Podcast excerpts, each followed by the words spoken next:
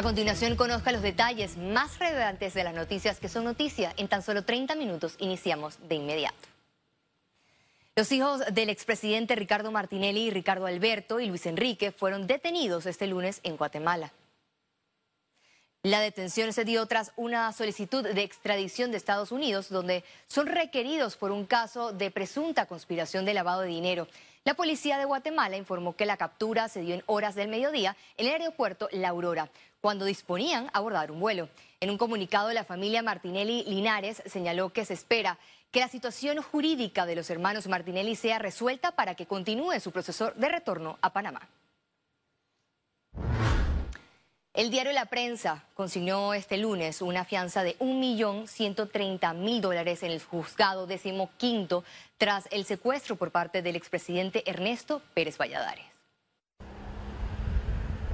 La operatividad de la prensa tiene un futuro incierto luego de perder una demanda civil de hace ocho años por 5.5 millones por daños y perjuicios hacia el exmandatario Pérez Valladares. El medio pidió el levantamiento del secuestro, aunque reconoció que la acción podría llevar su tiempo. Desde julio de 2012 hasta octubre de 2019, es decir, durante más de siete años, el expediente estuvo inactivo en manos del juzgado virtualmente dormido, a la espera de la admisión de pruebas y contrapruebas.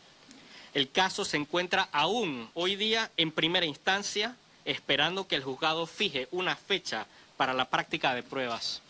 La corporación aseguró que Valladares pretendió secuestrar los equipos de impresión y el papel de la prensa y mi diario. Consideramos que la acción de secuestro admitida por el juzgado es desproporcionada y que representa por sus efectos un cepo al libre ejercicio del periodismo. Nosotros pretendimos secuestrar exclusivamente bienes y valores.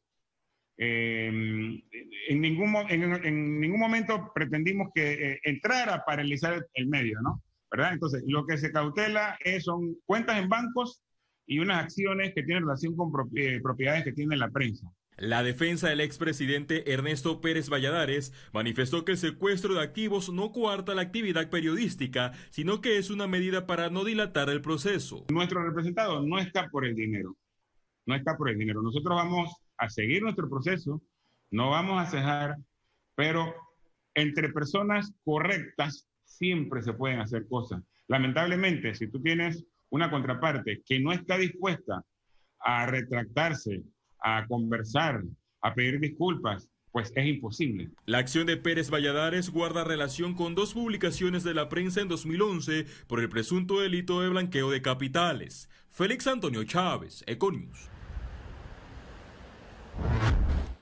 El Ministerio de Salud anunció una convocatoria para la contratación de 50 médicos panameños y así reforzar el recurso humano contra la lucha del COVID-19.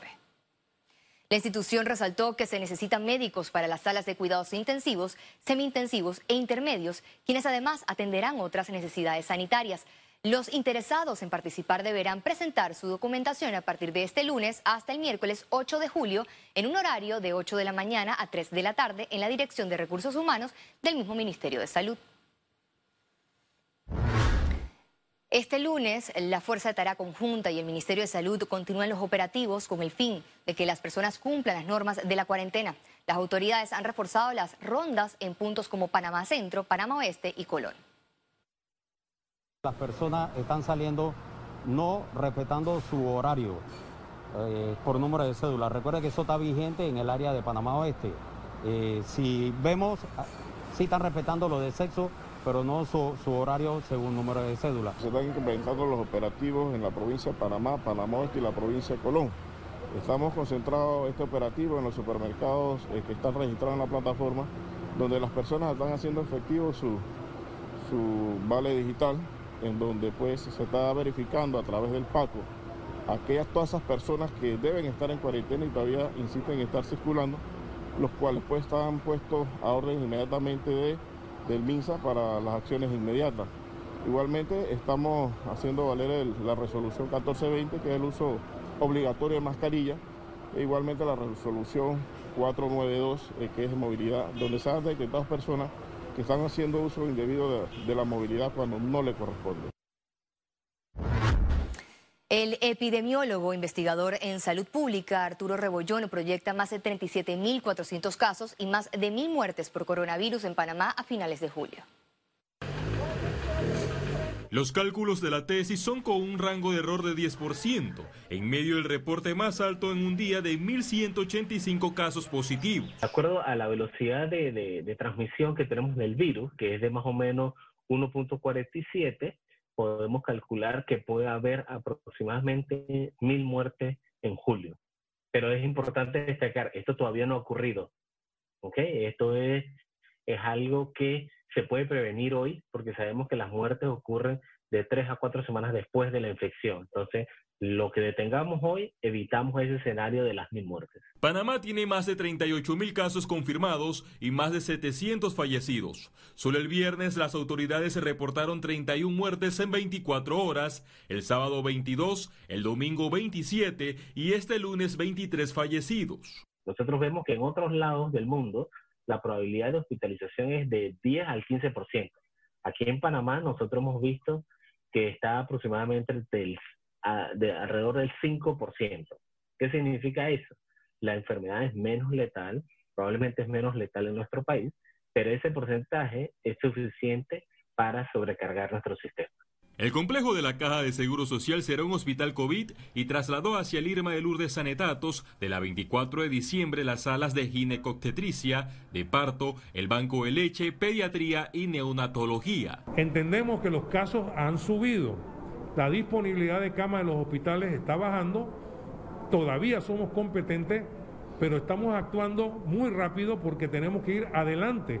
El Ministerio de Salud reiteró a la población cumplir con el uso de la mascarilla para evitar contagios y hospitalizados. Entre un 2 y un 8% de los contagiados y de los que pasan por COVID no desarrollan anticuerpos. Eso es importante tenerlo en cuenta porque también abre un compás para muchas cosas. Y además que de las personas contagiadas que desarrollaron anticuerpos, aparentemente en dos a tres meses ya esos anticuerpos desaparecen, lo cual lamentablemente es una noticia eh, no muy buena. En la última semana epidemiológica del 28 de junio al 4 de julio se registraron 6.325 nuevos casos. Félix Antonio Chávez, Econius. El Ministerio de Salud abre procesos e impone multas por fiestas y otras violaciones a la cuarentena. Se impuso una multa de mil dólares y se mantiene abierta investigación por fiesta realizada en una piscina de un PH en el corregimiento de San Francisco. También se abrió procesos administrativos por otras actividades que circularon en redes sociales. El Ministerio de Salud informó este lunes que en las últimas 24 horas se registraron 1.185 nuevos casos de COVID-19 y 23 muertes. Conozca más detalles de su avance en la siguiente nota. Panamá contabiliza 39.334 casos acumulados de COVID-19, 1.185 nuevos casos. A la fecha se registran 1.008 pacientes hospitalizados, de los cuales 162 se encuentran en cuidados intensivos y 846 en sala. Para este lunes se reportaron 18.036 recuperados clínicamente. La cifra de fallecidos se elevó a 770.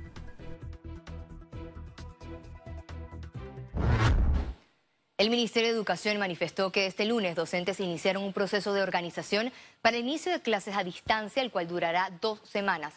Isis Núñez, directora nacional de Educación Media, confirmó que actualmente más de 800 colegios se encuentran preparados para la implementación de esta metodología tecnológica. Quienes no puedan acceder a las clases virtuales contará con la opción de los folletos impresos, los cuales serán evaluados por los educadores una vez inicien las clases escolares de forma presencial. Nuestros docentes y directores van a tener dos semanas de organización escolar, o sea que iniciamos hoy 6 de julio hasta el 17 de julio. Son dos semanas de organización escolar. Eh, estas dos semanas permiten al director o directora de escuela para que ellos se puedan organizar con sus maestros y profesores y poder entonces entregarle o bajar todos los lineamientos establecidos por el Ministerio de Educación. Tenemos más de 800 escuelas que están conectadas por diversas plataformas, o sea, con diversas plataformas, ya sea eh, Modo, Microsoft Teams y otras, pues, eh, más de 800. O sea, tenemos, habría que restar de 3.000 como 3.100 y tantas escuelas, menos esa, o sea, como unas 2.000, 2.000 y tantas escuelas no tienen ahorita conectividad, no están conectadas. Y las escuelas están buscando el mecanismo de ver cómo pueden ellos pagar sus plataformas con el apoyo del FESE para poder entonces conectarse con sus estudiantes y poder entonces que los maestros utilicen y los profesores distintas formas de, de comunicación. El Partido Revolucionario Democrático se reunirá esta semana para la conformación de las comisiones de la Asamblea Legislativa. La noticia fue confirmada por la primera vicepresidenta del órgano legislativo, Zenobia Vargas. La diputada dijo que entre el martes y el miércoles se estarán reuniendo para decidir su conformación e indicó que conoce diputados de otras bancadas que han acordado verbalmente ser parte de estas comisiones. Se conoció que la Asamblea aprobó sancionar de forma virtual tras los aumentos de casos de COVID-19 en el país. Economía. Tras reuniones este fin de semana con el Ejecutivo, la provincia de Los Santos presentó propuestas de, actividades para su reapertura escalonada. Nosotros hemos elevado, son eh, más o menos cuatro, cuatro tipos de actividades en la provincia, que recordemos que a pesar de que la provincia de es una provincia muy dedicada al agro, también tenemos proyectos internamente a nivel de muchos eh, negocios o actividades que nos van a ayudar a aumentar la parte o a reactivar la actividad económica en la provincia santeña.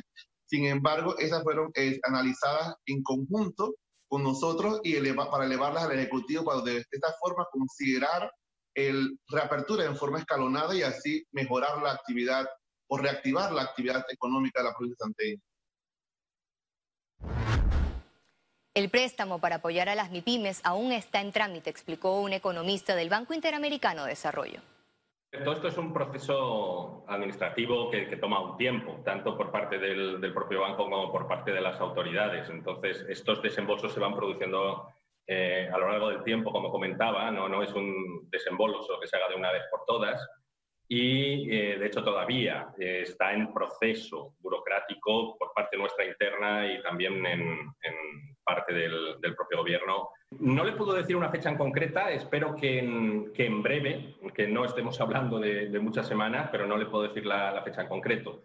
Eh, tenga en cuenta además que, que, son dos tramos, o sea, se hablaba de los 300 millones, pero en realidad son dos tramos de 150 cada uno, uno que, irá este año, otro que va el, próximo año.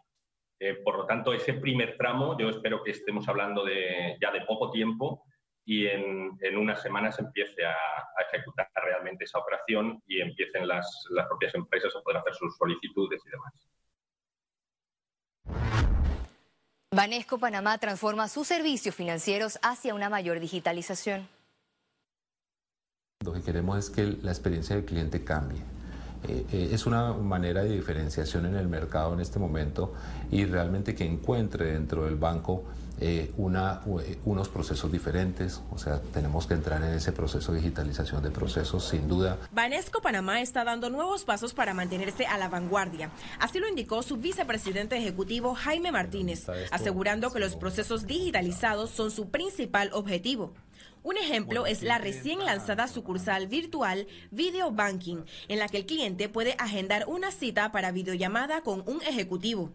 El cliente ingresa a nuestra, a nuestra página web, ubica el, link de Video Banking, allí ve una descripción breve del servicio, entro a agendar mi cita, allí vamos a encontrar los horarios que tenemos disponibles para la persona, en este caso vamos a escoger el día de mañana a las 9 de la mañana, a, poner el nombre de la persona, el correo electrónico que es importante porque allí es donde le va a llegar el link para poder accesar a la cita con nuestro ejecutivo, es una videoconferencia para que se vean cara a cara eh, el teléfono y además escoge el cliente el tipo de servicio que él quiere realizar eh, en ese momento con, la consulta con el, con el banco.